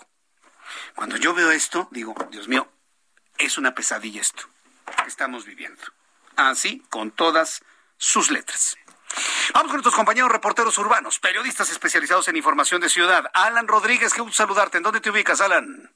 Hola, ¿qué tal Jesús Martín? Amigos, muy buenas tardes. Ya quedó liberada la circulación del eje central Lázaro Cárdenas a la, altura de la avenida Juárez. En este punto permaneció el bloqueo por parte de los artistas callejeros quienes demandaban la liberación del payaso Chincolín y sus eh, peticiones ya fueron escuchadas por parte del gobierno capitalino, por lo cual el desplazamiento hacia la zona norte de la capital del país ya se encuentra eh, pues con avance bastante constante en este punto. Quiero comentarles que en la avenida Arcos de Belén al cruce con el eje central y en su continuación Izazaga tenemos eh, bastantes asentamientos al igual que en Río de la Loza y su continuación Fray Servando para quienes se desplazan hacia la zona de Congreso de la Unión. Por lo pronto es el reporte que tenemos. Muchas gracias por esta información, Alan Rodríguez. Estamos al pendiente, buenas tardes. Estamos al pendiente. Gerardo Galicia, gusto en saludarte. ¿En dónde te ubicas a esta hora de la tarde? El gusto es nuestro, Jesús Martín. Excelente tarde. Justo recorriendo el Paseo de la Reforma y encontramos muchas dificultades. Y nuestros amigos están dejando atrás Avenida de los Insurgentes y se dirigen al circuito bicentenario. Se van a encontrar con un avance muy difícil, casi a vuelta de rueda, desde la columna del Ángel de la Independencia hasta la glorieta de la Diana Cazadora. La buena noticia es que ya están llegando elementos de tránsito de la Policía Capitalina, tratan de agilizar la circulación. Esperemos que en los próximos minutos mejore el avance sobre el paseo de la Reforma, pero es una arteria que ya la van a encontrar completamente saturada de vehículos. De preferencia busquen la avenida Chapultepec, se van a ahorrar muchos minutos y antes checábamos el circuito interior de Reforma hacia la zona de Benjamín Franklin, presenta similares condiciones, avance casi a vuelta de rueda. Y por lo pronto, Jesús Martín, el reporte. Muchas gracias por esta información, Gerardo Galicia. Hasta luego. Hasta luego, que te vaya muy bien. Augusto Atempa, gusto en saludarte. Buenas tardes. Jesús Martín, continuamos en el sur de la ciudad. Reporte desde este punto para quienes transitan por periférico desde Insurgentes hasta Viaducto Tlalpan, encontrarán carga vehicular en los carriles centrales con dirección hacia Xochimilco. En sentido contrario, la, carga vehicular se presenta desde la plaza comercial ubicada en el cruce de Insurgentes y Periférico hasta Camino Santa Teresa. En este último caso, la carga es tanto en carriles centrales como en los carriles laterales. Hay que manejar con mucha paciencia para poder librar este punto. Jesús Martín, reporte. Muchas gracias por esta información, Augusto Atempa. Muy buenas tardes. Hasta luego, muy buenas tardes. Eh, saludo con muchísimo gusto a Daniela García, nuestra corresponsal en Monterrey, Nuevo León. Saludos amigos que nos escuchan a través del 90.1 de FM. Daniela, adelante, te escuchamos. Muy buenas tardes, Jesús Martín. Pues con información sobre los candidatos en Nuevo León, se hizo un análisis por parte del verificado donde analizaron las, los mensajes las propuestas de los candidatos a la gubernatura en el debate oficial organizado por la Comisión Estatal Electoral en Nuevo León, donde se encontró que algunos de los datos proporcionados por estos candidatos fueron engañosos o incluso falsos. En este análisis presentado el día de hoy, se encontró que abundaron datos engañosos y falsos en temas como economía y seguridad algunos incluso repitieron discursos que, que ya habían sido señalados como imprecisos.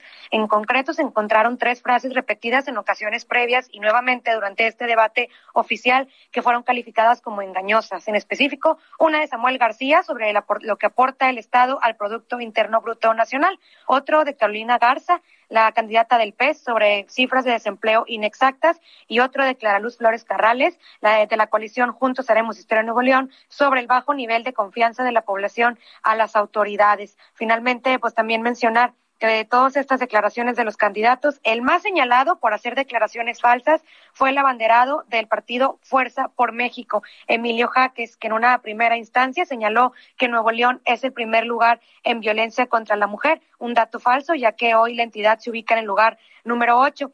También dijo que hay casi 80 mil familias en pobreza extrema viviendo en Nuevo León. Sin embargo, los datos del Coneval indican que hay 25 mil 200 personas en situación de pobreza extrema en la entidad o bien 6 mil 300 familias. Jesús Martín. Bien, Daniela, muchas gracias por la información y que tengas muy buenas tardes.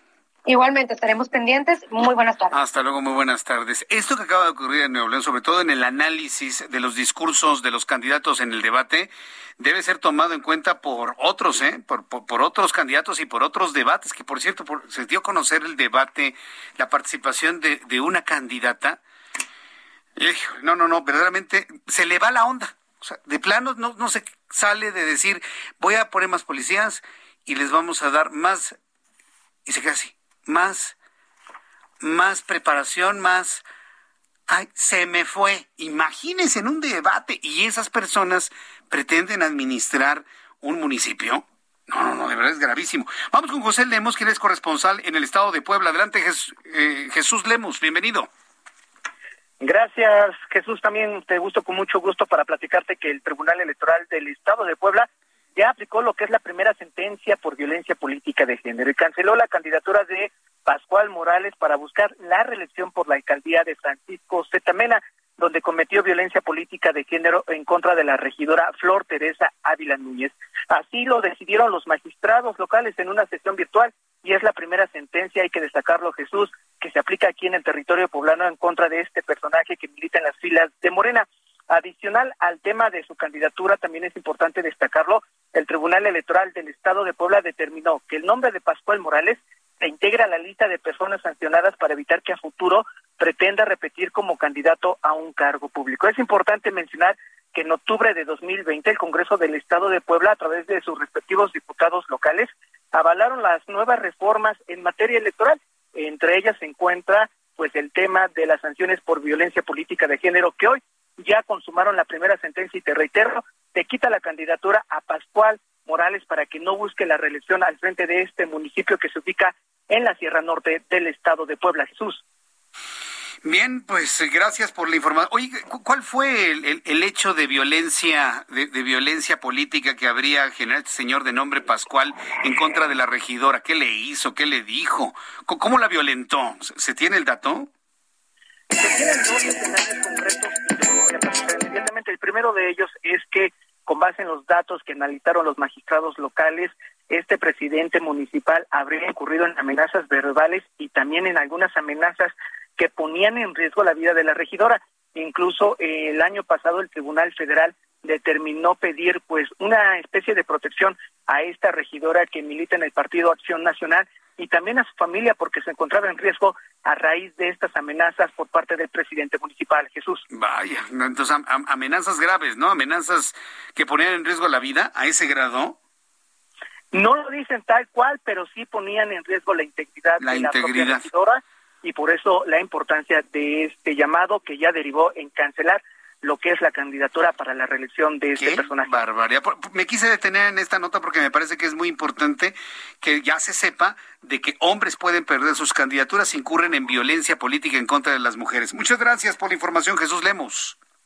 Gracias, muy buenas tardes. Hasta luego, muy buenas tardes. Eh, eh, eh, importante esto que sucede allá en el estado de Puebla. Cuando son las siete con 17, las 7 de la noche con 17 minutos hora del centro de la República Mexicana, vamos a revisar cómo quedaron todos los indicadores económicos y financieros en México con Héctor Vieira. La Bolsa Mexicana de Valores cerró la última sesión de la semana con una pérdida del 0.26%, luego de retroceder este viernes 128.55 puntos con lo que el índice de precios y cotizaciones, su principal indicador, se ubicó en 49.778.81 unidades. Sin embargo, su balance semanal fue positivo, con una ganancia acumulada del 1.14%. En Estados Unidos, Wall Street cerró con balance mixto este viernes, ya que el Dow Jones avanzó 123.69 puntos para ubicarse en 34.207.84 unidades. Por el contrario, el Standard Poor's descendió 32.26 puntos, con lo que se ubicó en 4.155.86 unidades. El Nasdaq hizo lo propio y cayó 64.75 puntos, con lo que se quedó en 13.470.99 unidades. En el mercado cambiario, el peso mexicano se depreció 0.03% frente al dólar estadounidense, al cotizarse en 19 pesos con 87 centavos a la compra y en 19 pesos con 96 centavos a la venta en ventanilla. El euro, por su parte, se cotizó en 24 pesos con 17 centavos a la compra y 24 pesos con 35 centavos a la venta. El Servicio de Administración Tributaria anunció la ampliación de horarios en las oficinas de atención al contribuyente para personas físicas, quienes tienen hasta el próximo 31 de mayo para presentar su declaración anual correspondiente al ejercicio fiscal 2020, por lo que los sábados 22 y 29 de mayo el horario será de 9 de la mañana a 2 de la tarde con previa cita registrada. El Instituto Nacional de Estadística y Geografía informó que tras 13 caídas consecutivas, las ventas comerciales al por menor aumentaron 1.8% en marzo a tasa anual. Sin embargo, el personal ocupado de este sector que agrupa negocios como abarrotes, alimentos, bebidas, tiendas de autoservicio y departamentales registró una contracción del 3.7%. El Instituto Federal de Telecomunicaciones dio a conocer que durante 2020 las quejas en los servicios de este sector tocaron un nivel récord al sumar un total de 28.490, la cifra más alta desde que el organismo comenzó a registrar estas estadísticas en 2016, principalmente por fallas en los servicios, cargos indebidos y dificultades en la portabilidad. La Secretaría de Hacienda y Crédito Público anunció que para la próxima semana el estímulo fiscal a la cuota del impuesto especial sobre producción y servicios para la gasolina premium subirá al 10.06%, mientras que para la gasolina magna el estímulo fiscal será del 35.9% y el del diésel bajará del 17.99 al 17.22%. Informó para las noticias de la tarde Héctor Vieira. Muchas gracias, Héctor Vieira, por toda la información de economía y finanzas. Y como pudimos notar, el nerviosismo que se generó, la sorpresa que se generó en el sector financiero de nuestro país por las declaraciones del presidente de la República, no se notó en tipo de cambio, no se notó en mercados de renta variable, no se detectó concretamente en la Bolsa Mexicana de Valores, que nada más pierde medio punto porcentual en la jornada del día de hoy, pero que cierra la semana con un comportamiento positivo. Hay que decirlo. Quedó solamente como una sorpresa, como un impacto, tal vez algo de nerviosismo, pero nada que haya impactado los mercados el día de hoy. El anuncio del presidente. ¿Cuál fue el anuncio o el comentario del presidente López Obrador? que no va a avalar de ninguna manera el presentar nuevamente a Alejandro Díaz de León como gobernador del Banco de México. Es una atribución presidencial. Banco de México es una institución completamente independiente, pero todavía es atribución del presidente de la República el proponer al, al siguiente gerente general o gobernador del Banco de México. El presidente de este país advirtió que no renovará a Alejandro Díaz de León como gobernador del Banco de México, cuyo periodo concluye en diciembre de 2021 y anunció que va a proponer a un economista de prestigio, pero según él con dimensión social y partidaria de la economía moral, en lo que parece ser un titular, esto yo se lo digo, parece que lo que busca es un titular de Banjico completamente a modo. Esto es lo que dijo el presidente de la República esta mañana. Va a ser un economista de mucho prestigio, eh, un profesional que va a cumplir este, con los requisitos de tener experiencia en materia económica y financiera y de haber trabajado en eh, una área relacionada con el manejo de las finanzas. O sea, se va a cumplir este, con el requisito, eh, pero eh, ya se termina el periodo del presidente del Banco de México y de acuerdo a la eh, Constitución, a la ley, eh, corresponde al titular del Ejecutivo, al presidente de la República, enviar al Senado la propuesta y lo voy a hacer. Pues sí, y, aparte, insultando, ¿no? A Alejandro Díaz de León, insultándolo. claro que le insulta. Se vamos a proponer uno de, gran prestigio, este, casi casi una, alguien que sí sabe, ¿no? No, no, no, no, no, no, no, no, no, no puede. Yo no sé si lo hace consciente o inconsciente, pero finalmente lo hace. Cuando son las 7.22, las 7.22 horas del centro de la República Mexicana, a lo largo de los últimos 14 meses, todos los temas que tienen que ver con la salud se han centrado en el tema de COVID-19. Sí, pero hay que decirlo, el COVID-19 se ha convertido en una enfermedad o en un padecimiento transversal a otros padecimientos, completamente. Pero antes de la pandemia, usted y yo en México ya lidiamos con un asesino silencioso, así se le conoce. Es la hipertensión arterial, el incremento de la presión, la presión arterial en, en hombres y en mujeres a partir de cierta edad.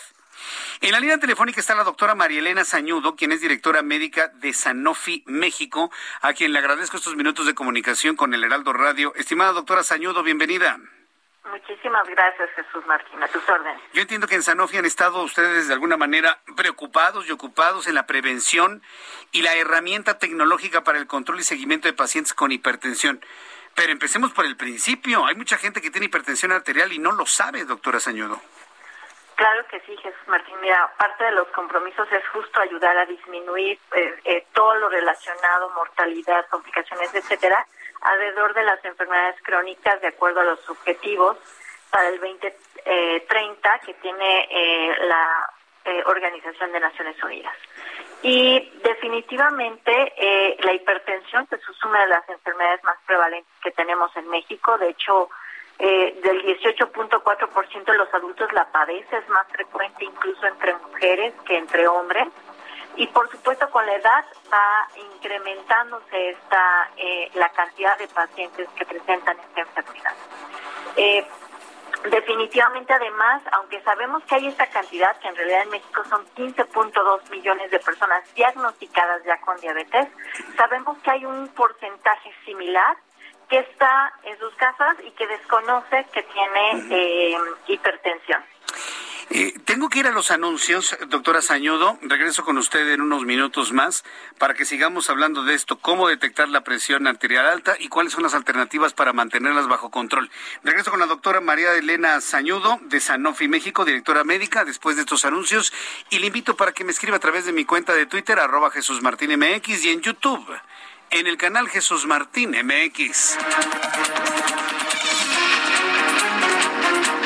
Escuchas a Jesús Martín Mendoza con las noticias de la tarde por Heraldo Radio, una estación de Heraldo Media Group.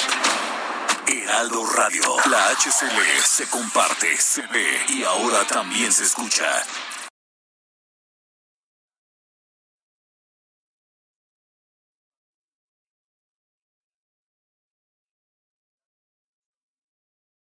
Heraldo Radio. La HCL se comparte, se ve y ahora también se escucha. Escucha las noticias de la tarde con Jesús Martín Mendoza. Regresamos. Son las siete y media, las 19 horas con 30 minutos, hora del centro de la República Mexicana. Escucha usted el Heraldo Radio. Yo soy Jesús Martín Mendoza y bueno, platicamos con la doctora María Elena Sañudo. Eh, doctora Sañudo, eh, entiendo esta preocupación y ocupación de, de, Sanofi para que todos tengamos una salud en nuestra presión arterial, pero ¿qué es lo que, ¿cuáles son las estrategias para poder conocer esta salud y en caso de no tenerla, qué es lo que hay que hacer? ¿Qué, ¿Cómo es la prevención y las herramientas que ustedes están recomendando? Claro, bueno, primero hay que saber que está relacionado con algunos factores de riesgo como por supuesto la edad avanzada porque nuestras arterias se van volviendo más rígidas, la ingesta excesiva de sodio y algunas otras enfermedades como el sobrepeso, la obesidad, las alteraciones en los lípidos o grasa en la sangre y, la diabetes. Eh, ¿Cómo se puede diagnosticar? Bueno, se diagnostica mediante la toma de la presión arterial en, el, en, en, en las extremidades superiores y si esto es mayor de 140 sobre 90, pues el diagnóstico es ahí de hipertensión. Eh, por supuesto, eh, es eh, bajo la toma de esta de esta presión, por lo menos dos determinaciones para, para ver que, que efectivamente está elevada y, y pues asistir inmediatamente a, a su médico para poder tener un tratamiento adecuado. Dentro de lo que hace Sanofi, que es importante, es un programa de pacientes que se llama Entregando Salud y es acercar las aplicaciones digitales tecnológicas a los pacientes en consonancia con sus médicos, es decir, que puedan tener eh, una solución integral en donde al mismo tiempo el paciente pueda estar registrando sus mediciones y puede incluso conectar sus dispositivos y el médico lo pueda ver en tiempo real para darle un seguimiento y por supuesto modificar los tratamientos si así se requiere. El paciente puede registrar sus tomas del medicamento, sus tomas de la presión arterial, este recordatorios para que lo haga y así mejorar la adherencia al tratamiento y este por supuesto tener acceso a educación, a apoyo, a nutriólogo, etcétera. Entonces, básicamente lo que hacen esta, estas soluciones integrales pues es eh, fomentar la adherencia al, tratamiento y mejorar la calidad de vida de los pacientes que viven con hipertensión. Bien, pero aquí estamos hablando de una, de una decisión y una disciplina del paciente, es decir, el, poder asumir precisamente todo este tipo de, de, higiene en cuanto a la salud de la presión arterial y la adherencia al tratamiento de por vida. Entiendo que quien toma medicamentos para controlar la presión arterial no los puede dejar el resto de su vida. ¿Es correcto esto? Así es, eh, se trata de una de las enfermedades que llamamos crónico-degenerativas y que, bueno, una vez establecido el diagnóstico, a menos que esté relacionado con alguna causa secundaria, y ahí se, podría corregir, pues habitualmente eh, una vez diagnosticado esto como hipertensión eh, arterial esencial, pues el tratamiento hay que continuarlo de por vida. A menos que, por ejemplo, si tenemos un sobrepeso importante, obesidad, y se disminuye, incluso pues se puede lograr también poder revertir este, las cifras de tensión arterial. Entonces, eh, por supuesto, se pueden hacer eh, eh, cosas, pero afortunadamente este tipo de estrategias, como lo es entregando salud pacientes, esta aplicación dentro de un programa de soporte a paciente, ayuda a que el paciente pueda recordar tomar su medicamento, porque aquel medicamento solo es efectivo cuando se toma, ¿no? Y entonces este, recordarle tomar su medicamento, poderlo registrar y que también su médico pueda estar al tanto de que el paciente está eh, llevándolo a cabo, ¿no? Bien, pues eh, denos por favor, doctora Sañudo, compártanos eh, páginas de internet, compártanos aplicaciones, la forma en la que el público puede entrar en contacto con ustedes y conocer toda esta estrategia de prevención. Sí, bueno, eh, está la página www.sanofi.com.mx. Está también la página de Facebook de Sanofi México, así la pueden encontrar.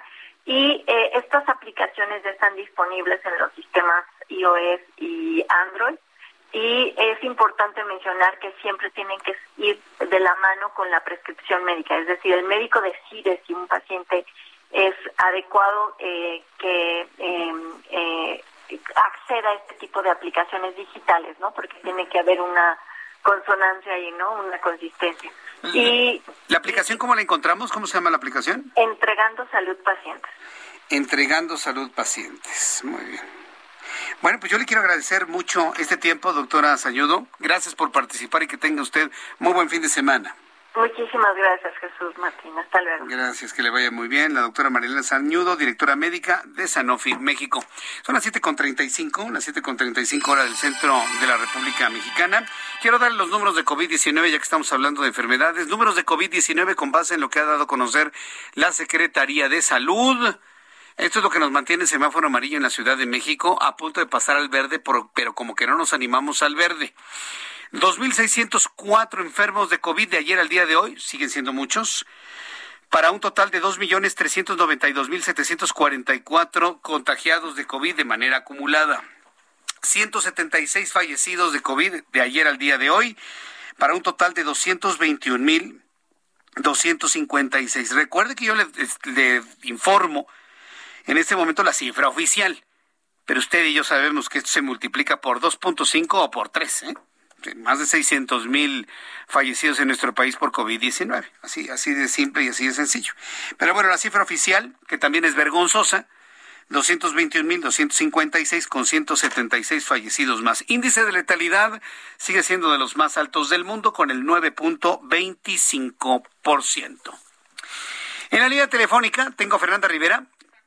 Todos los viernes, quiero recordarle a usted que todos los viernes tenemos un espacio para la Secretaría de Movilidad con la idea de generar eh, comentarios, reflexiones, informaciones que nos ayuden, ayuden a una mejor convivencia entre peatones, ciclistas, automovilistas, motociclistas, conductores de camión de alto tonelaje.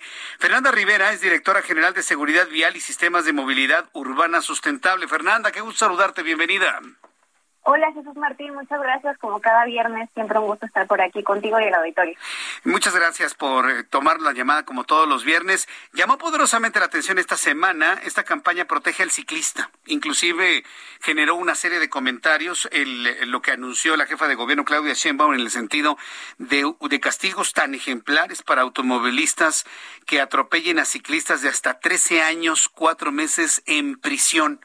A ver, coméntanos cómo va esta campaña, cómo va van estos criterios? ¿Cómo están las sanciones para que el público lo conozca, Fernanda? Esta semana justamente no solamente hicimos este anuncio, también es la semana de la seguridad vial, como, como lo establece la ONU, y creemos que es muy importante trabajar en garantizar la seguridad de todas las personas. Hay que recordar que cuando respetamos límites de velocidad, cuando conducimos de manera adecuada, no solamente es cuidar a peatones y ciclistas, también nos estamos cuidando nosotros mismos, a quienes ahorita van conduciendo su auto, de verdad, si manejan respetando los límites de velocidad, vamos a tener calles para la vida, que es el lema que está estableciendo la ONU. ¿Qué anunciamos esta semana?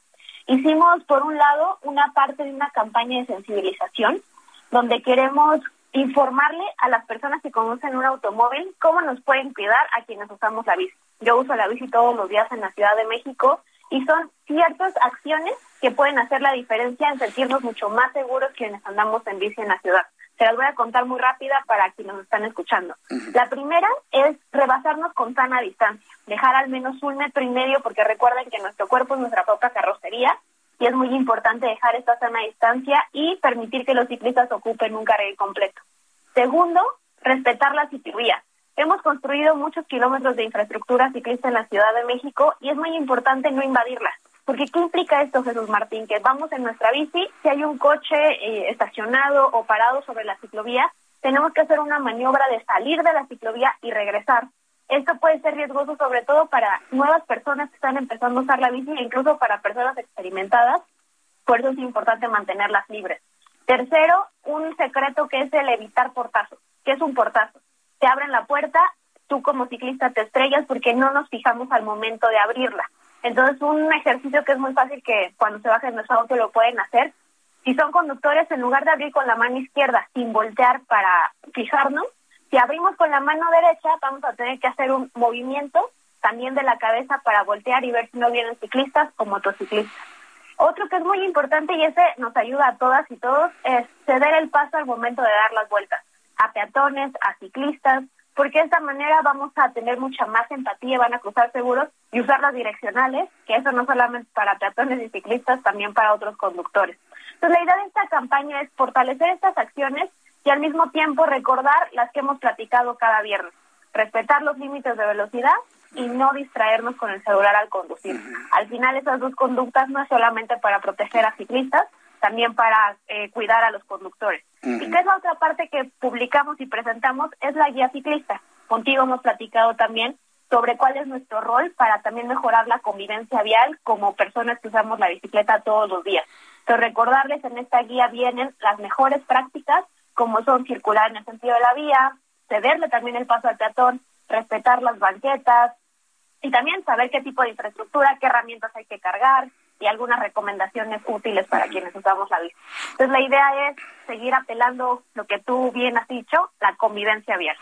Me, parece muy bien y sobre todo yo quiero centrarme en este en este asunto del, del eh, manual para los ciclistas porque te, lo digo, este Fernanda, digo en estos en todas estas semanas que hemos estado platicando y las que vamos a seguir platicando nos hablamos con mucha franqueza, nos hablamos con mucha sinceridad y yo veo que a los automovilistas nos cargan todo. Yo entiendo que el vehículo, un vehículo que pesa una tonelada en promedio, pues evidentemente tiene mucho más riesgos en su conducción.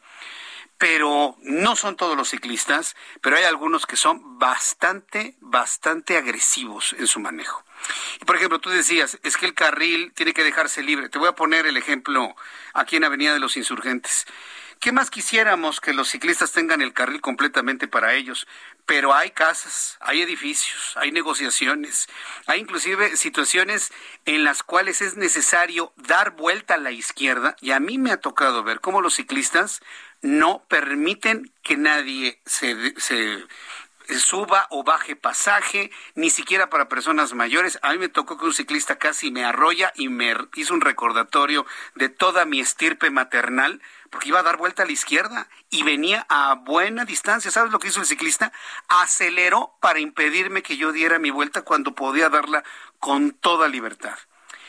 Lo comento porque hay muy malos ciclistas, Fernanda, muy malos, y algunos muy violentos y algunos hasta muy pesados y muy violentos en las redes sociales. Y yo hice un comentario hace algunos días en el sentido de que si va a haber sanciones ejemplares para automovilistas, lo justo es sanciones también para los ciclistas que violenten la sana convivencia en la Ciudad de México, inclusive ciclistas que han atropellado a personas. Me tocó ver en la semana el caso de un ciclista que atropelló a una mujer que bajaba de un trolebús. Ah, y los grupos ciclistas en redes sociales dijeron que la había atropellado el trolebús. Se les tuvo que aclarar que no fue el trolebús, que fue un ciclista que se dio a la fuga. Y cuando este tipo de cosas suceden, a mí me da la impresión que el ciclista anda en una total y absoluta impunidad. Y hablo del ciclista, del mal ciclista, que no son la mayoría, pero sí los hay. ¿Qué sanciones se pueden visualizar para estas personas que actúan de esa manera? Fernanda, ¿se puede? ¿No se puede? ¿Es conveniente? ¿No es conveniente? Porque no, no lo siento parejo, porque yo, los eh, motociclistas tienen sanciones, los automovilistas tienen sanciones, los conductores de vehículos de alto tonelaje tienen sanciones. Vaya, hasta los peatones tienen observaciones por parte de los policías viales, pero a los ciclistas no les puedes decir nada porque te bloquean insurgentes y Álvaro Obregón. No se puede poner un automóvil porque llegan los ciclistas y ponen las bicicletas abajo de las llantas para que no circule el auto hasta que vengan autoridades y lo sancionen.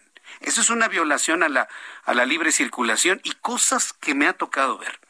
¿Qué hacemos con este tipo de prácticas que no es de todos, insisto, pero que las hay?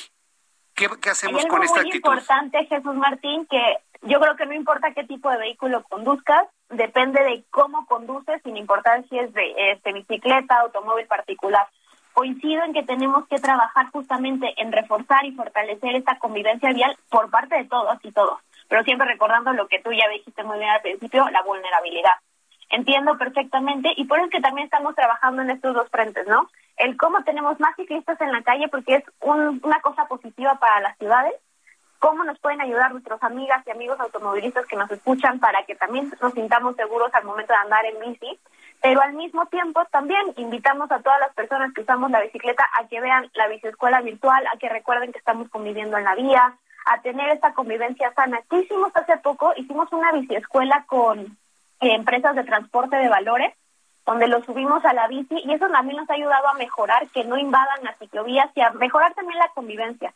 Entonces es avanzar en conjunto, asumir que todos los tipos de vehículos tenemos responsabilidades, recordar que también hay apercibimientos en el caso de las personas que usamos la bici, pero también recordar que quienes conducen un vehículo tienen esta responsabilidad de aportarle a la convivencia vial y todas y todos tenemos que poner nuestro granito de arena para decir el lema que dice la ONU, tener calles para la vida. ¿no? Pero, también debe ser recíproco, ¿no? Es decir, de los ciclistas también para automovilistas y para peatones, ¿no? O, o, ellos no están eximidos de, de generar actitudes de buena convivencia. Todas y todos tenemos que apelar a la buena convivencia vial. También los ciclistas. Muy claro.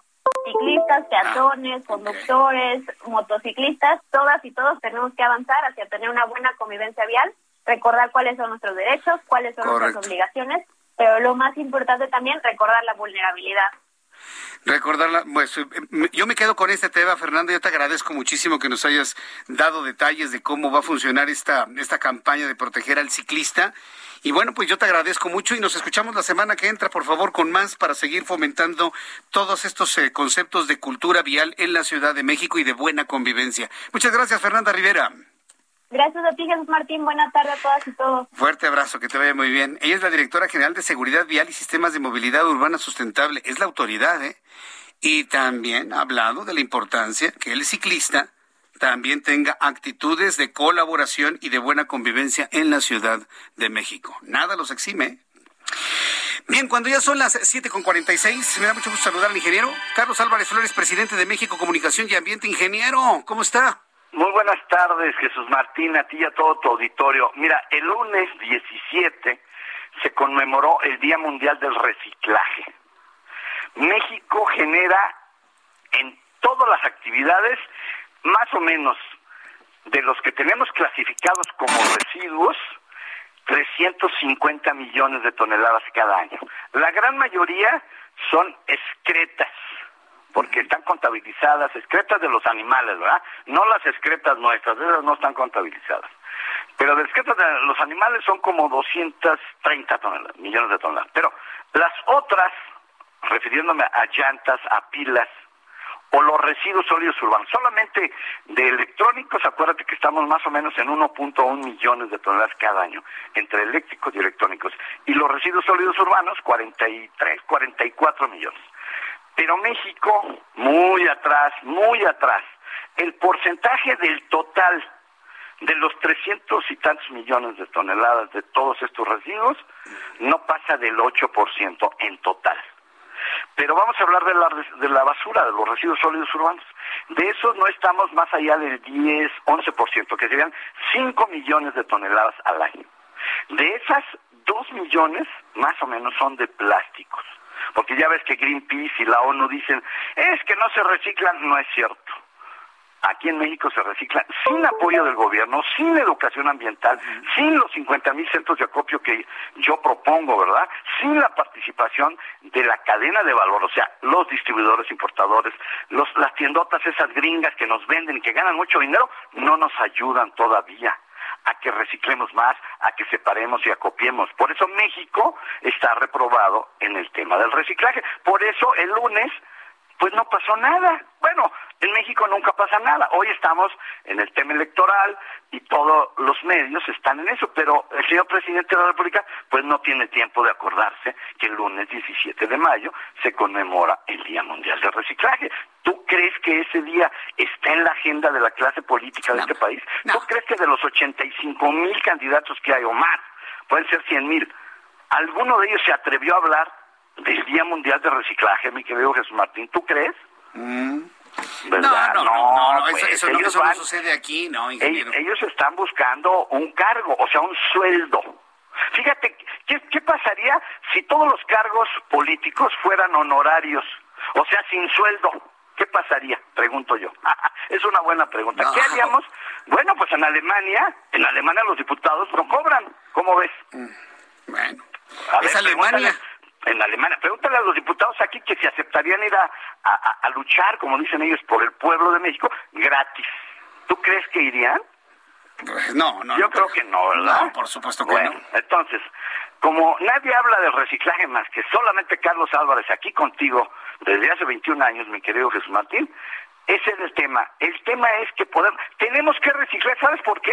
Porque todo mundo cree, o bueno, más bien nadie piensa que los recursos naturales son finitos y que un día se van a acabar. En el 30, 2030, van a extraer el último gramo de mineral de cobre. Eso ya lo sabemos. Todavía no tenemos el dato del acero, o sea, del hierro, ni del aluminio, ni de cadmio, ni del litio. Pero por supuesto que se van a acabar. Entonces, ¿qué tenemos que hacer desde hoy? reciclar, reciclar y reciclar, o separar, reciclar, acopiar, separar o reaprovechar. Ya no hay mucho tiempo, mi querido Jesús Martín, ya se me acabó el reloj. Así es. Pero te prometo que vamos a hablar más del tema, es muy importante. Te prometo que la semana que ahora sí voy. Ya le pedí permiso a mi esposa y voy a ir sin falta al estudio, ahora sí. aunque esté lloviendo y aunque esté el tráfico, ya es como, ya, se, el pues tráfico está igual, ¿eh? Sí, ya así es, ingeniero. Nos vemos el próximo jueves. Sí, por favor. Gracias, ingeniero Carlos Álvarez Flores, presidente de México Comunicación y Ambiente. Y para cerrar nuestro programa, a, eh, Adriana Fernández, es especialista en cine. ¿Cómo estás, mi querida Adriana? Bienvenida. Mi querido Jesús Martín, muy bien, ¿y tú? Muy bien también, siempre muy interesado en lo que nos comentas sobre las recomendaciones para este fin de semana, que tuvimos una semana dificilísima y necesitamos entretenernos con algo. ¿Cuáles son tus recomendaciones del día de hoy? Pues mira, Jesús Martín, mi primera recomendación es una película que se puede ver en el cine, que se llama Justicia Implacable. Esta es una película que nos cuenta la historia de H. Él es un elemento que llega a trabajar, eh, es un hombre que llega a trabajar como elemento de seguridad a una empresa que transporta valores y pues rápidamente se hace de muchos enemigos porque hay algo muy raro en su comportamiento. Esto es básicamente Jesús Martín, una película de venganza. Es una película dirigida por Guy Ritchie, este director que ha hecho muchas cintas de gangsters, de maleantes, pero también ha hecho películas como Aladino o El agente de Cipoll. Es un director inglés bastante polifacético. Y si bien es un tema bastante manoseado este de te encontraré y te mataré, ¿verdad? un poco como lo que hace Liam Neeson.